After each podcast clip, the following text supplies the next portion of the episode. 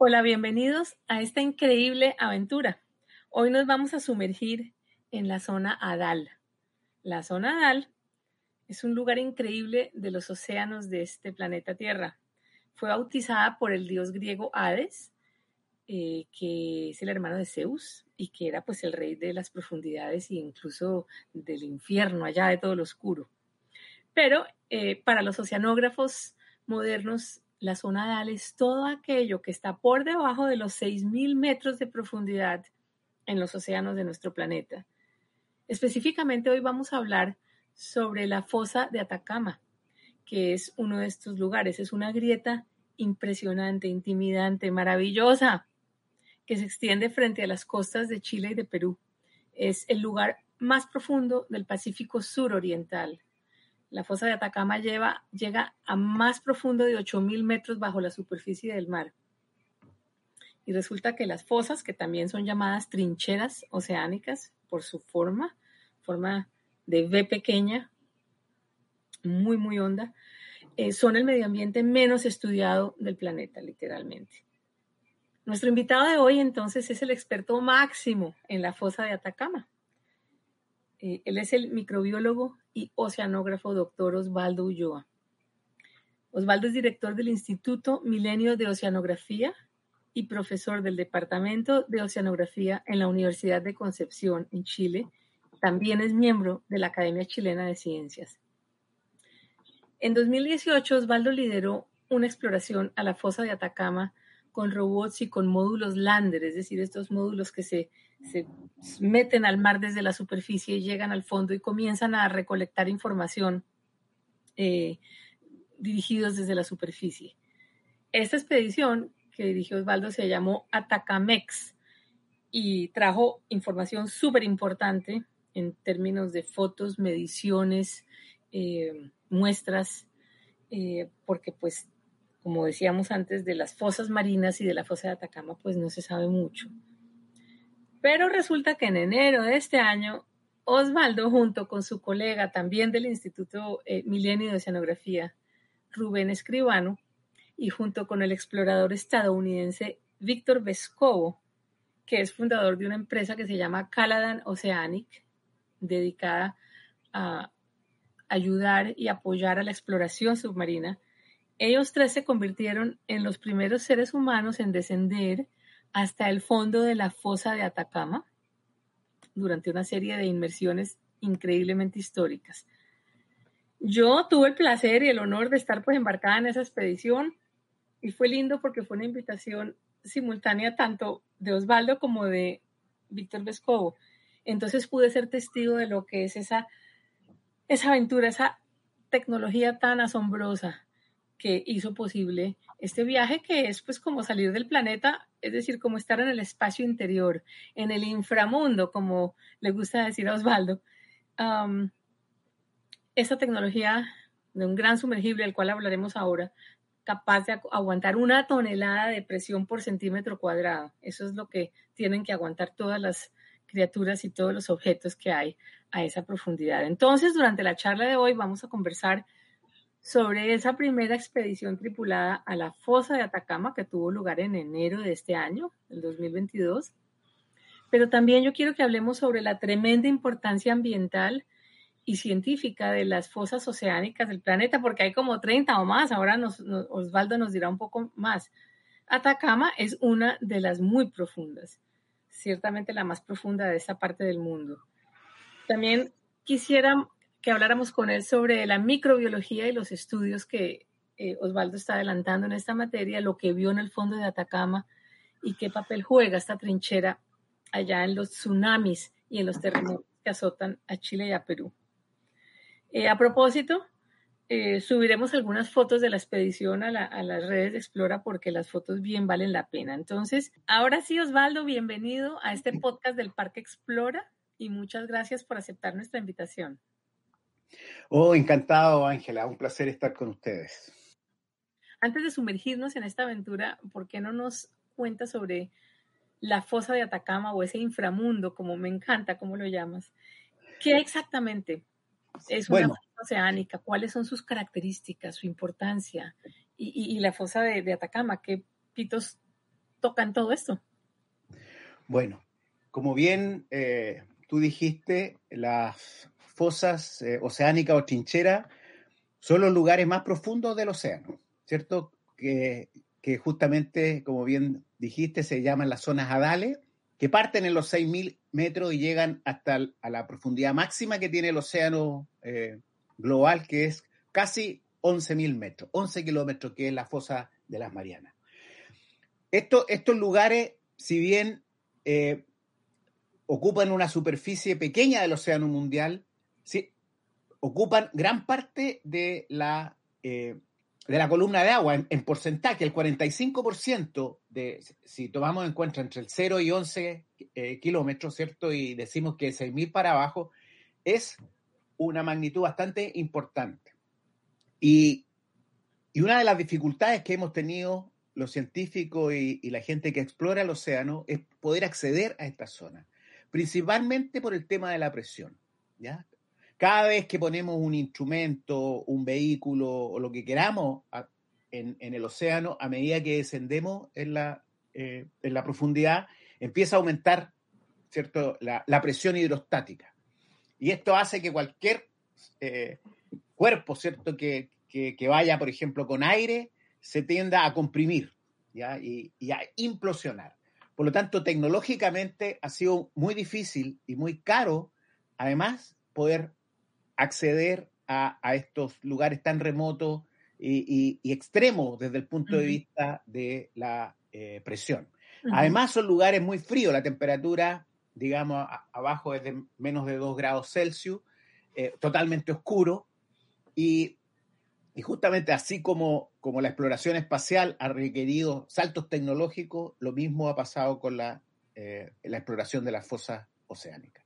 En el caso de la fosa de Atacama, es la característica geológica más importante que existe en el Pacífico suroriental, en, en, la, eh, en la, costa, eh, frente a Sudamérica del Pacífico, porque es lo que determina la, la, geografía de esta región.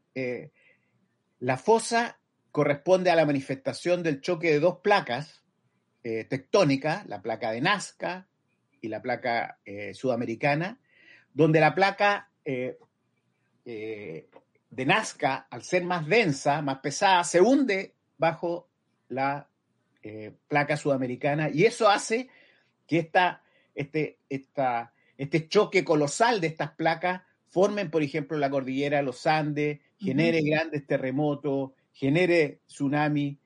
Entonces, de alguna manera, la existencia de, la fosa de Atacama en el Pacífico suroriental nos está determinando, ¿cierto?, todas las características geográficas que tenemos eh, eh, aquí en, el continente americano desde el lado del Pacífico.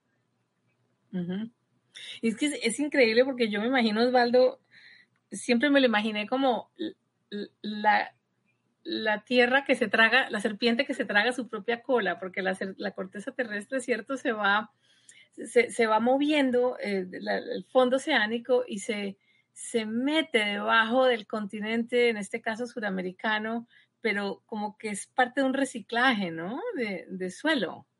E, exactamente, el, planeta se divide en varias placas, es como un rompecabezas pero donde constantemente se está produciendo eh, suelo oceánico y, al mismo tiempo se está destruyendo. ¿ya? Esto es, como una, correa, ¿cierto? Eh, que eh, por un lado se genera en las cordilleras mesoceánicas, se está generando suelo oceánico y en el otro extremo se está destruyendo, se está hundiendo la placa oceánica bajo la, la placa continental. ¿ya? Entonces, esto parte de un ciclo geológico que obviamente toma millones de años, pero que eh, permite, entre otras cosas, que los continentes se desplacen, porque nosotros sabemos ya, ¿cierto? Tenemos evidencia que, que la configuración que hoy día tenemos de los continentes eh, no es la misma que hace 500 millones de años atrás y no va a ser la misma en 100 o 500 millones de años futuros, ¿ya? Porque constantemente se están moviendo estas placas y los continentes. Es como el fondo de esa fosa es como la bisagra donde nace la cordillera de los Andes en parte, ¿no es verdad? Es que eso para mí es como, es tan grande ese concepto que es fascinante. Que justamente es la presión que está ejerciendo, ¿cierto? La placa oceánica al chocar con la placa continental hace que el, se deforme la corteza terrestre en el lado continental y que se eleve entonces eh, y se formen las cordilleras y las cadenas volcánicas también. O sea, recordemos que eh, en torno a, la fosa de Atacama, de Atacama y en torno a, todo lo que se denomina el anillo de fuego del Pacífico, tenemos la, la, mayor cantidad de volcanes activos. Esto es una cadena de volcanes y esto tiene que ver justamente con este proceso que se llama subducción, el hundimiento de una placa bajo otra, ¿cierto? Y, se genera toda esta eh, geología que nos caracteriza a la región del Pacífico. Y de ahí la importancia que ahora quiero que lo vamos más tarde a ampliar más, pero la importancia de la fosa de Atacama y de su estudio en la generación de tsunamis, huracanes, eh, perdón, tsunamis y terremotos. Huracanes no, yo sé que en la Florida, nada que ver. Bueno, justamente al, al, al presionar una placa contra la otra, se, genera energía, se va acumulando energía y esa energía cada cierto tiempo se, se, eh, eh, libera y, y esa liberación de energía ¿cierto? hace que se mueva el piso oceánico y que se generen los terremotos y los grandes tsunamis. ¿ya? Entonces es un, es, eh, es una, una, presión mecánica que se está ejerciendo de una placa contra, contra otra. Eh, un dato, por ejemplo, la placa de Nazca eh, es la que se está hundiendo a la mayor tasa, a la mayor velocidad de todas las placas, alrededor de 6 centímetros por año que se está hundiendo. ¿ya? Eh, y eso puede ser muy poco, pero en escala, escala geológica y a, grande escala está generando cierto una, una gran que se, acumula una gran energía, la cual se libera también bruscamente y genera los terremotos y, los tsunamis. Es increíble, uno ve el mar y lo ve opaco y uno no se imagina todo lo que hay ahí debajo, es decir, la gente normal, la gente que no, que no es especialista. Entonces, por eso me llama la atención como tú llevabas décadas con Rubén Escribano y tus colegas estudiando la fosa de Atacama sin haber puesto nunca literalmente los ojos directamente en ella, porque pues todo, toda tu información venía a través de los landers, de las cámaras, de los robots. Y entonces de golpe, eh, y pues yo pienso en un experto en bosques, ¿no? Que, que, no ha visto los árboles de verdad todavía, no lo ha tocado. Entonces se imaginan eso y, y de golpe aparece Víctor Vescovo y te ofrece este viaje. ¿Cómo fue eso?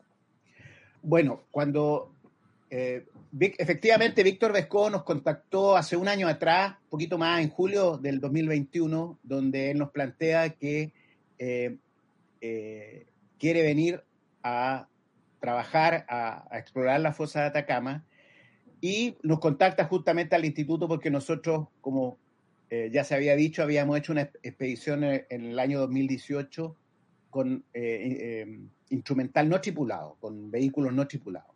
Entonces, cuando aparece este correo electrónico eh, planteando la posibilidad, fue increíble. Es como, no sé, pues como que a uno lo inviten a ir al espacio, ir a la luna o, a la estación espacial, ¿cierto? Tal cual. Eh, además que lo que hay que tener también en consideración que normalmente o, los países o las instituciones que trabajan en, la exploración del océano profundo son las instituciones de los países más desarrollados, más ricos, eh, entonces, para nosotros también la, oportunidad que se nos presentaba eh, eh, era única si lo vemos en un contexto histórico de lo que es el desarrollo de la oceanografía, incluso en Latinoamérica, poder participar entonces de una, de descubrimiento y de poder llegar a un lugar donde antes no había llegado el ser humano, obviamente nos pone a nosotros y, en, el caso particular de Rubén Escribano y el mío, ¿cierto?, de estar contribuyendo a hacer de alguna manera exploradores también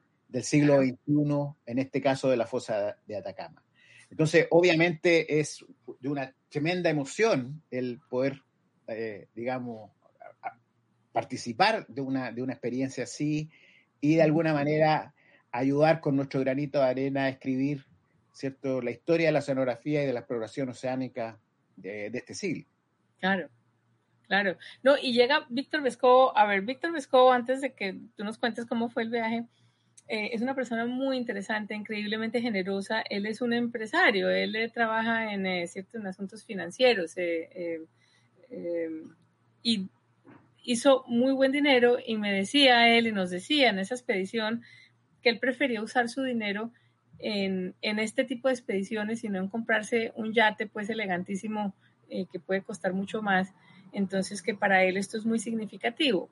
Y a, lo largo de llevar eh, científicos a las fosas, a las trincheras de varias partes del mundo, se fue dando cuenta de, la tremenda importancia. Entonces, eh, entonces pues fue muy lindo cuando te llamó. Bueno, entonces, ¿cómo llevemos a, a los oyentes a este, a este viaje increíble en que, en que pues, en que, yo te vi pues salir esa mañana de tu cabina con tu vestido ya para entrar en el sumergible en el cual yo había estado, entonces yo ya sabía cómo era la arquitectura interior de este aparato increíble, ahorita hablamos de la tecnología, pero ¿cómo fue este, esta preparación y cómo, cómo estaba tu estado de nervios y cómo fue esto para bajar a los ocho mil y pico de metros, que además todavía no se sabía la profundidad exacta, aunque tú ya habías hecho con Atacamex varios, eh, ¿no? varios mapeos, pero siempre ahora nos cuentas, porque creo que hay un, un, un, punto más profundo de la fosa de Atacama que no se conocía y que creo que en algún momento tú vas a tener el honor de nombrar. Bueno, eh, indudablemente lo primero que, a uno le pasa por la mente cuando recibe la invitación y cuando eh, le ofrecen la posibilidad de, eh, bajar en este vehículo, en este sumergible, que además no lleva ninguna atadura contra, con, el barco, con la superficie, es, es completamente libre. a más de 8.000 metros, que era lo que sabíamos que tenía el lugar más profundo. Obviamente, uno tiene que tomar rápidamente la decisión si está o no está dispuesto a, correr el riesgo, por un lado, sabiendo, ¿cierto?, que cualquier cosa que pase a 8.000 metros no hay ninguna posibilidad de que alguien lo vaya a rescatar o, un instrumental o, algo. Y lo otro también es lo que significa estar en un espacio reducido, ¿cierto?, de la cápsula, que es una, esfera de un metro ochenta de diámetro, eh, de donde van dos personas.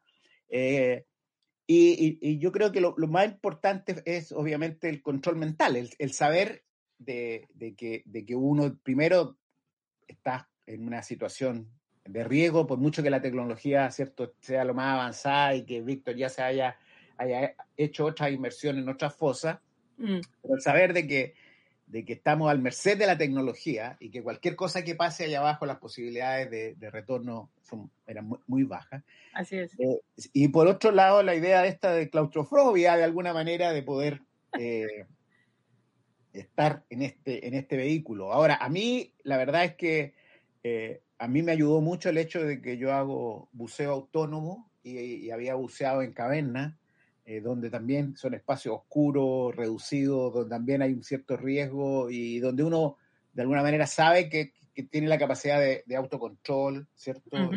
y, de poder manejarse en situaciones un poco eh, extremas. Entonces, ah, y después, bueno, está eh, el, hecho de estar en esta cápsula, ¿cierto? Que es como una cápsula espacial, está llena, ¿cierto? De, de switches y pantallas y y, estar en una experiencia que, yo creo que no creo que se vaya a volver a repetir, ojalá, pero no creo, ¿ya? Eh, porque además representa, por un lado, estar en, un vehículo que es, la tecnología más avanzada que existe en el mundo para poder, eh, y única que existe para explorar estas regiones, y por otro lado, estar llegando a un lugar donde el ser humano nunca había llegado antes.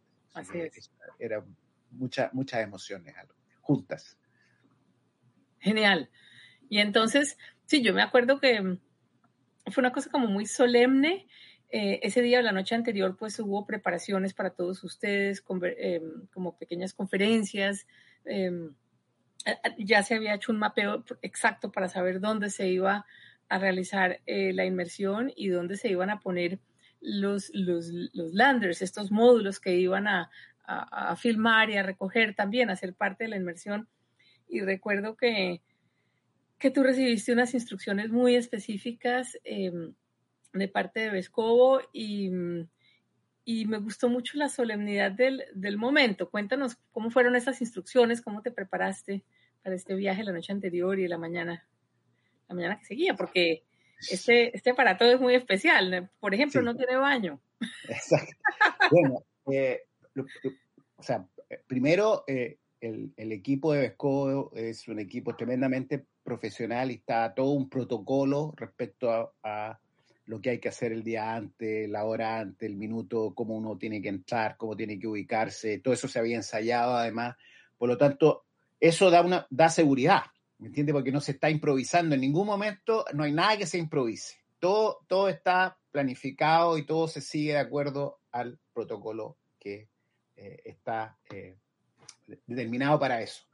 Y eso es increíble lo que ayuda a, la tranquilidad, pues estar tranquilo. Si esta cosa igual, ¿cierto? La adrenalina está subiendo rápidamente, ¿cierto? Y, eh, y, dentro del protocolo está eh, deshidratarse eh, a partir del mediodía del día anterior, o sea, nosotros hicimos la inmersión a las 8 de la mañana y desde el, a las 12 del día, de mediodía del día anterior, no podíamos tomar nada de, de líquido y comer algo muy liviano hasta antes de las 6 de la, tarde de las 6 de la tarde.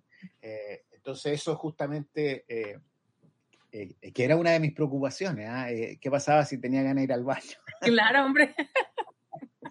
no habiendo baño, ya.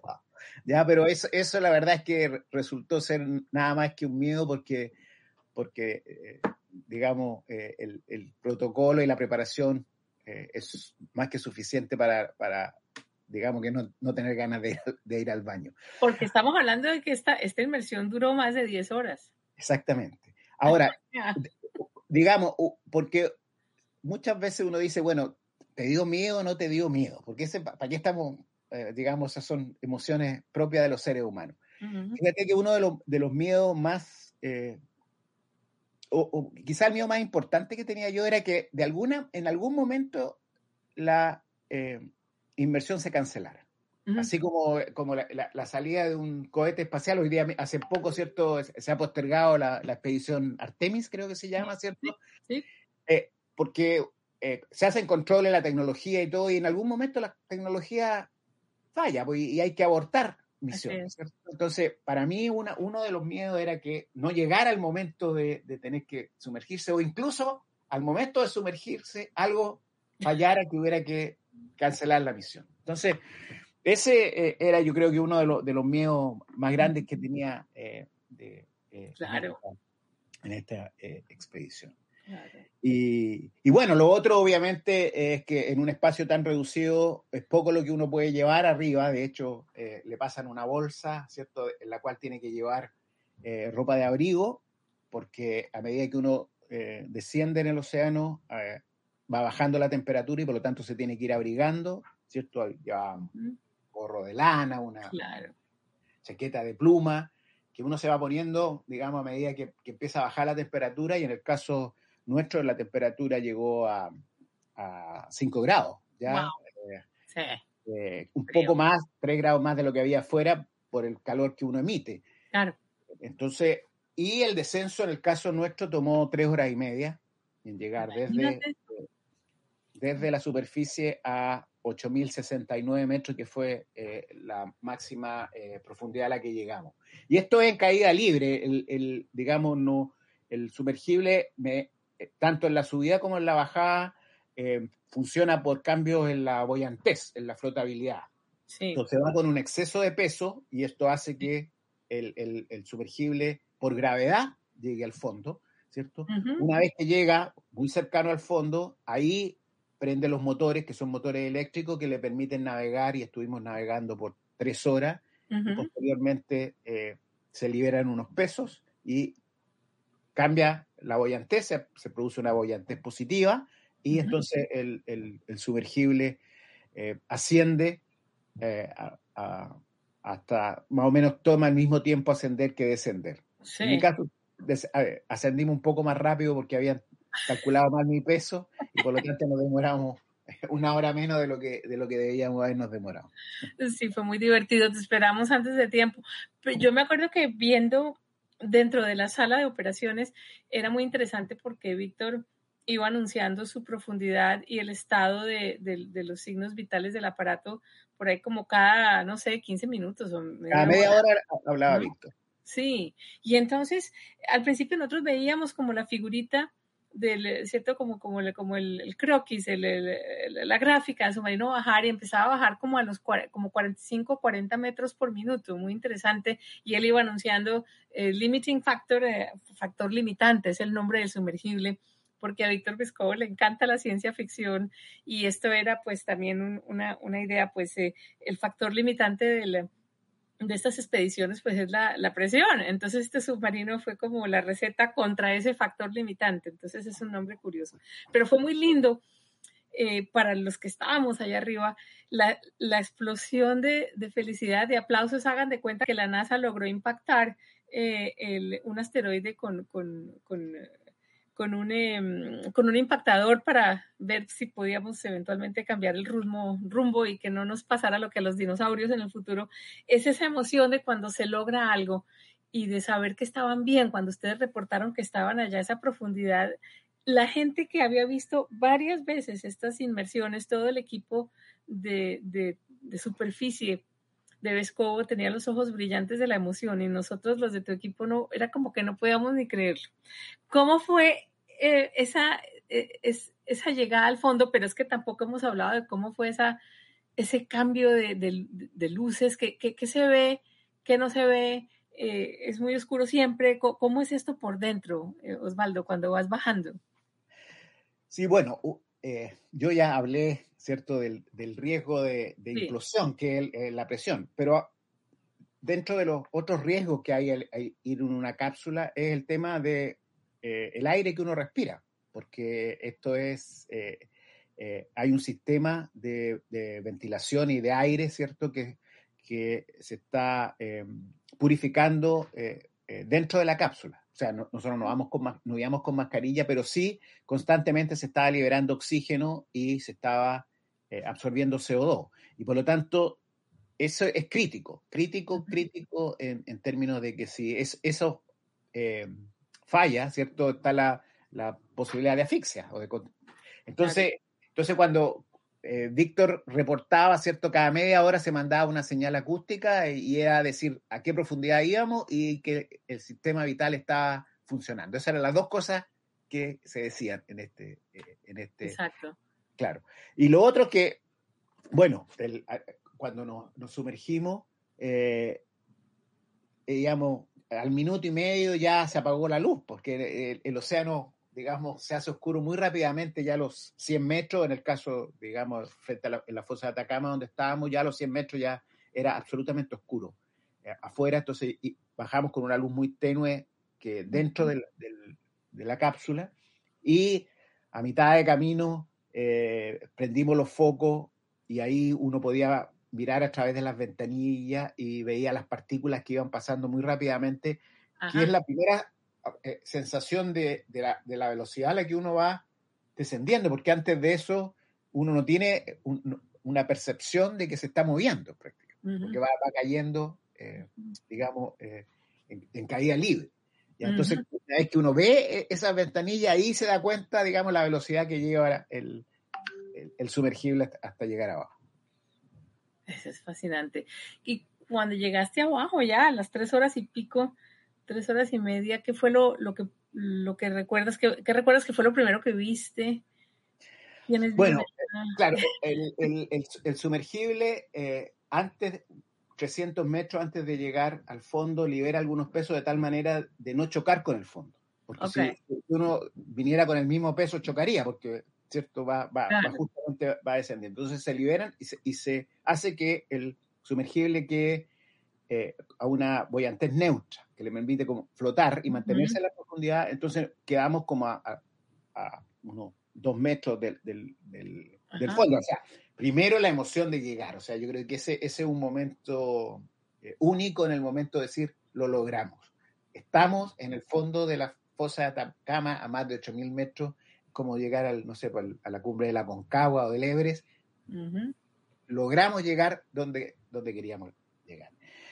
Y, y entonces, bueno, las felicitaciones correspondientes, ¿cierto? De, ahí eh, la euforia eh, que, se vivió en, ese, en esos momentos. Y bueno, eh, podíamos mirar a través de las ventanillas que tenía el, limiting factor, ¿cierto? El nombre del, sumergible, pero además llevábamos unas pantallas con unas cámaras de, video que iban a recordar. Y lo que había era un fondo de color gris, eh, casi blanquisco, y estaba lleno, lleno de holoturias, que son unos, unos eh, organismos que, eh, que son que están en, en, todo, en todo el océano, están en las playas, pero las que, los que viven allá abajo tienen características bien particulares, son prácticamente transparentes. Son como pepinos de mar, ¿no es verdad, Osvaldo? Son pepinos de mar, sí, exactamente. Son parientes, son parientes, de, eh, digamos, eh, de las estrellas de mar y de los erizos, pero obviamente tienen otras formas que son pepinos. Mm. Por eso se llaman pepinos de mar. Pero que, en la playa uno lo encuentra en la arena, eh, bajo el, agua, a baja profundidad y están enterrados en la arena y, tienen eh, como unos tentáculos afuera que, reciben. Pero estos son distintos porque estos caminan, entonces están modificados eh, y caminan sobre el, fondo. y, lo impresionante es que estaba lleno, la cantidad que había era increíble y, y lo, Víctor, que ya lo había visto en otra fosa, me dijo, oye, yo nunca había visto tanto, esa cantidad, esa densidad de organismos eh, que había en el fondo. Entonces, eso inmediatamente nos dio la idea de que estábamos llegando a un lugar que tenía mucha vida, eh, con mucha eh, cantidad de, organismos. Sí, ves, es que eso es una de las cosas interesantes porque la fosa de Atacama comprobó lo que, lo que eso que tú dices, porque por lo general cuando el batiscafo Trieste bajó en el, eh, creo que fue 59, 60, mm, eh, por primera vez, eso pues se, pensaba que no, que las fosas eran lugares vacíos, sin vida, pero, pero hay vida y hay una belleza muy linda, muy extraña, porque además de pepinos de mar hay otras criaturas. ¿Qué, qué, qué otras cosas hay por allí, Osvaldo, que nos puedas decir? Es como entrar en eh, realmente una cosa casi que alienígena. Sí, bueno, efectivamente hay, mucho más vida de la que uno se puede imaginar. Eh, hay, bueno, vimos medusa, vimos unos organismos que son como unos paraguas que se llaman crinoideos, que también son parientes de, los de, la holoturia. Eh, vimos tapetes microbianos, eh, anfípodos, otros crustáceos y muchos colores también. Uno, uno que, o sea, yo por lo menos al no haber luz me imaginaba un mundo bastante en blanco y negro. Resulta que no es así, es un mundo que tiene colores allá abajo. ¿ya? Entonces e, e, es, bastante espectacular eh, desde ese punto de vista. También. Qué interesante. Los anfípodos a mí me parecen geniales porque es que eh, los landers, los otros aparatos que iban acompañando independientemente al sumergible, tenían una, unas, unas carnadas, unos señuelos de peces y, los anfípodos que son como unos camarones grandes llenos de placas, ¿no es cierto? Eh, claro, mira, los anfípodos también se le, llaman pulgas de mar. Pulgas de mar, ah. ¿por qué? Porque cuando uno camina por la arena, en la playa, de repente saltan cositas así en los pies de uno. Y estos son los, también son anfípodos, son milimétricos. Entonces los que tenemos nosotros, los que vemos, son mm. milimétricos. Sin embargo, los que están allá abajo, que son estos crustáceos que, que que se parecen mucho a los camarones, ¿cierto? Eh, llegan en el caso, llegan a medir en, Chile, eh, la fosa de Atacama, 8 centímetros, o sea, son gigantes. Wow, sí, son enormes.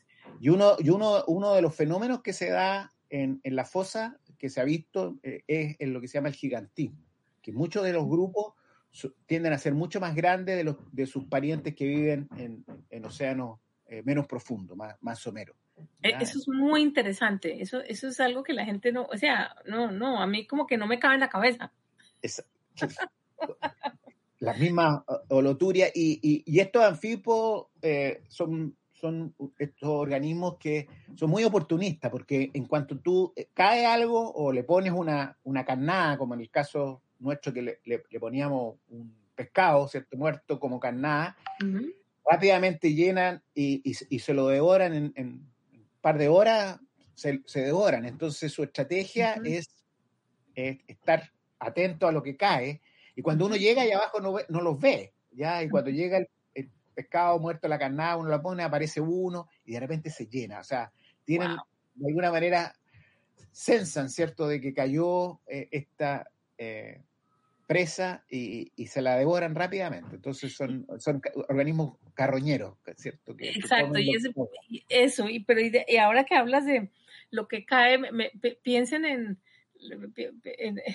o pienso yo, en esta este medio ambiente donde tu comida casi toda viene de arriba, tú tienes que subir la cabeza para, para aprovechar lo que cae y lo que cae son cosas que pueden ir desde un pedazos de una ballena muerta, pero claro, cuando llega allá abajo ya quedan trocitos de unos pocos centímetros, me imagino, ¿no? Hasta todo, hasta incluso detritos y, y heces de animales de arriba y hasta me imagino que plantas y hasta madera, ellos deben comer lo que, lo que encuentren, ¿no es cierto?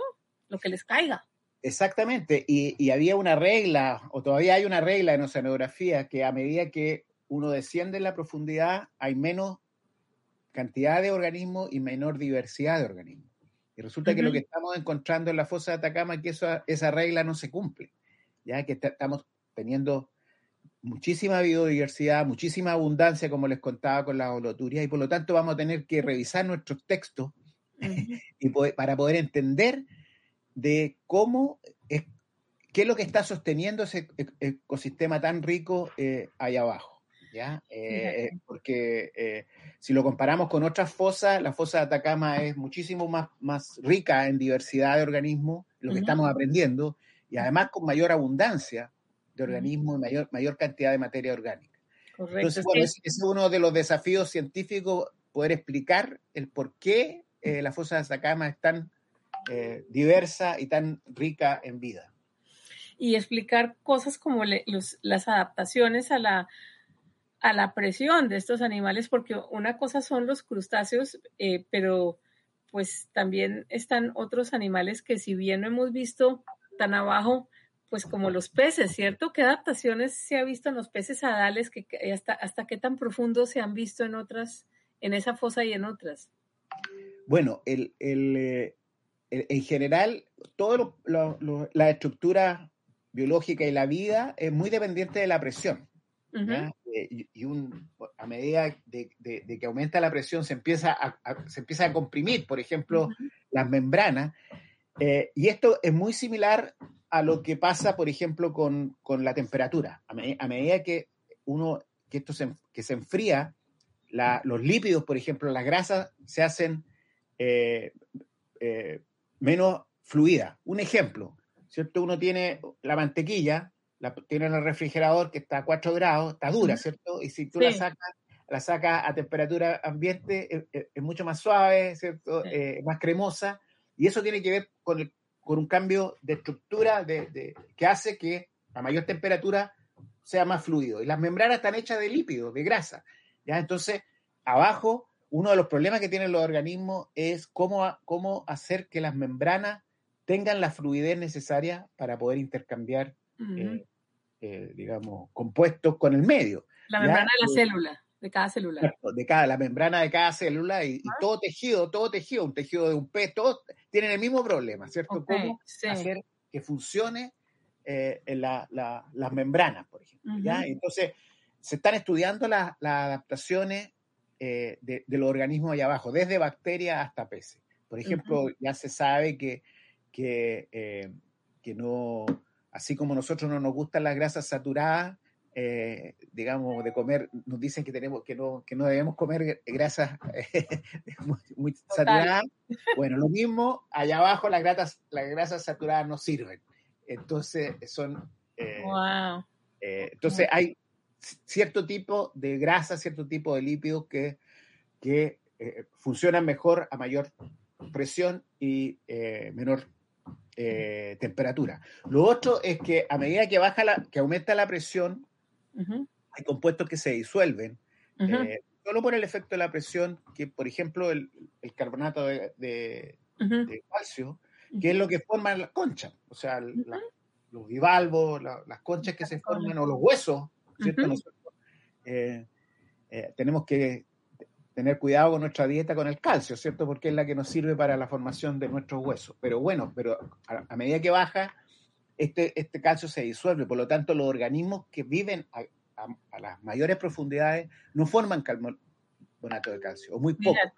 Entonces, por ejemplo, los peces de, de la fosa, si bien son vertebrados, o sea, estructuralmente son vertebrados, no, sus vértebras no tienen huesos, son puros cartílagos, porque no se puede, por la presión no se puede formar abajo. Salvo los dientes y en el oído por ahí que tienen, son capaces de protegerlo. Sí. Pero el resto son peces que tienen cartílagos eh, y no eh, eh, estructura dura, estructura de, carbonato de calcio. Creo que hasta son como hasta los 8000 y hasta 8000 metros que se han visto peces adales o un poquito más. Igual es, muy, profundo, igual. Sí, sí bueno, en, en, la fosa de Atacama ya se han visto hasta 7500, se han filmado. Y entiendo que en la fosa, en, en, la, en, la, fosa de Japón o en las Marianas, se, logró filmar como a 8.000, 8.200. Wow. Eh, pero eso no significa que no esté más, que no haya más profundo. ¿ah? Eh, hay, un, hay, hay algunos límites eh, teóricos respecto a, que solamente podrían haber llegar hasta los 8000, pero la biología siempre nos, nos, eh, nos dice que, hay cosas que no sabemos y que por lo tanto lo más, lo más probable es que a lo mejor hayan peces más profundos, no se han visto todavía en las fosas de las Marianas, por ejemplo, no se han visto 11.000 metros todavía, se han visto hasta 8.000 metros. Es que por algo es el, el, medio ambiente menos explorado de la Tierra. También poco inexplorados son los microorganismos, las bacterias. Tú estabas encantado de ver todos estos alfombras microbianas, como los llamas, ¿qué, qué, qué, mm, rol tienen y por qué te emocionó tanto verlas? Bueno, efectivamente, yo una de las cosas que estudio son los microorganismos. ¿Y por qué estudio los microorganismos? Porque, primero porque son los más abundantes del océano. Uno tiene la visión de que los peces, las ballenas, las tortugas, pero si ponemos, si pesamos todos los microorganismos que hay, sobre el 80% son son organismos microscópicos. y además son los únicos que son capaces de hacer, de, realizar muchos procesos metabólicos, de, degradar compuestos, y hasta hace muy poco no sabíamos de su diversidad. Entonces, hay un famoso investigador eh, que ya falleció, eh, que, decía que se puede morir todos los peces, todas las tortugas, todas las ballenas, y el, planeta va a seguir funcionando igual. Pero si tú eliminas los microorganismos, se terminó la vida en nuestro planeta. Y, la ventaja que tienen los microorganismos es que pueden usar un montón de, compuestos eh, para producir energía, ¿ya? a diferencia de, nosotros, los organismos multicelulados.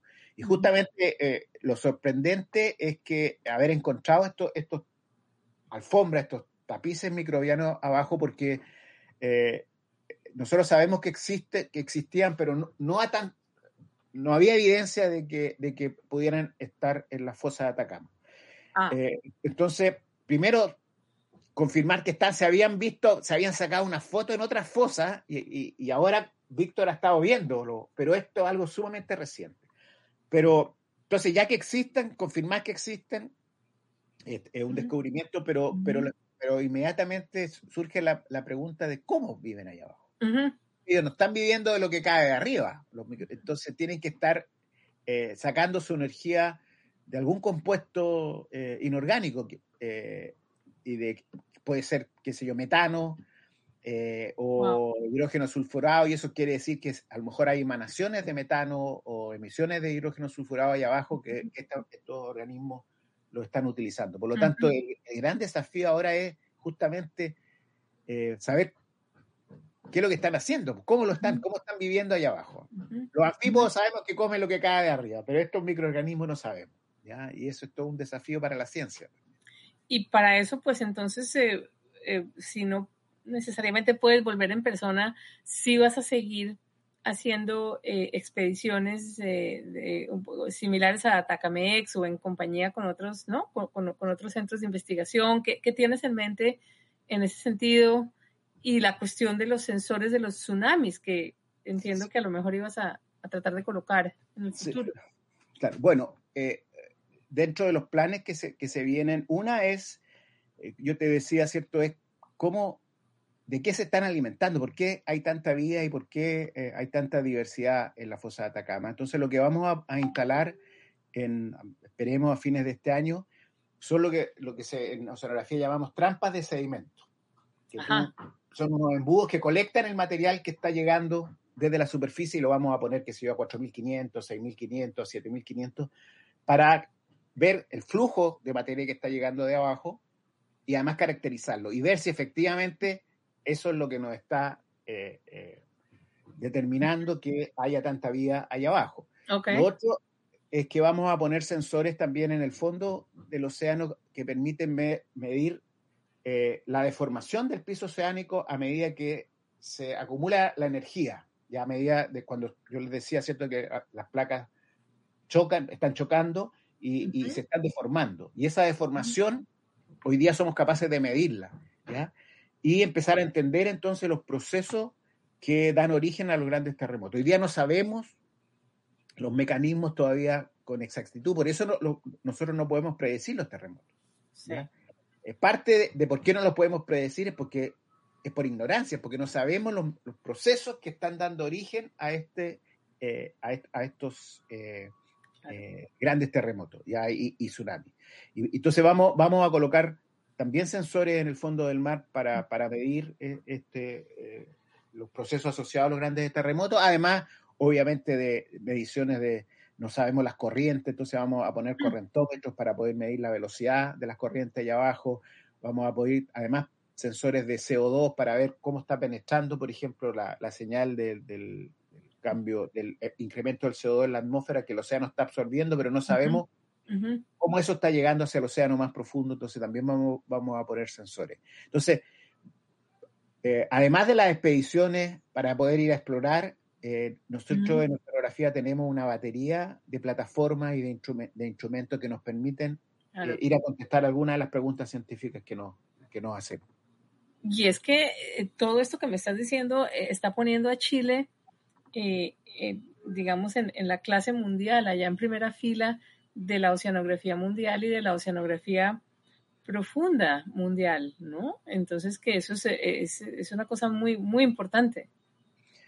Bueno, sí, afortunadamente digo yo, ¿cierto? Hace ya varios años tomamos la decisión de explorar y de estudiar el océano profundo eh, y, afortunadamente la tecnología se ha ido democratizando de tal manera que nosotros podemos acceder a tecnología incluso haciendo eh, desarrollos propios que nos permiten hoy día eh, eh, ir a ese, a ese mundo tan desconocido que es el océano profundo y, seguir investigando. Y dentro de eso, obviamente, eh, eso nos ha puesto en un lugar privilegiado que hace, por ejemplo, que personas como Víctor Vesco vengan a Chile y quieran trabajar con nosotros. Sí. Sí, sí, sí, sí. No, es una belleza. A mí, pues durante ese viaje, ya estamos concluyendo nuestra charla, siempre que los veía a ustedes conversar, decía cómo me, encantaría que se hiciera algún tipo de trabajo con Colombia, que ya lo estás haciendo de otras formas, pero qué lindo poder em, eh, fortalecer ese trabajo en términos de mapeo submarino y de trabajos de altas profundidades en, las costas colombianas. Quizás algún día, a menos que ya estés pensando tú algo. yo, creo que uno tiene que atreverse. Yo creo que a veces eh, pecamos de, decir que no tenemos fondos, que no, que no tenemos las capacidades. Yo creo que las capacidades humanas están.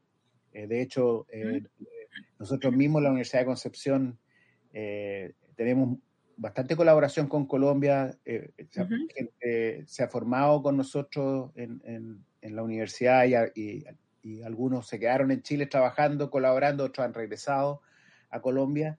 Y yo creo que, que sí, que, que que debemos empezar a trabajar. A mí me encantaría ir a Colombia y, investigar el océano profundo de allá también. En, hay que hacerlo. Del océano colombiano, por supuesto. Tenemos que hacerlo, hay que trabajar para eso. Y bueno, nada, finalmente eh, eso que decíamos al principio de, hallar o de eh, caracterizar el punto más hondo de la fosa de Atacama, ¿tú estás trabajando en eso o cómo, cómo va eso?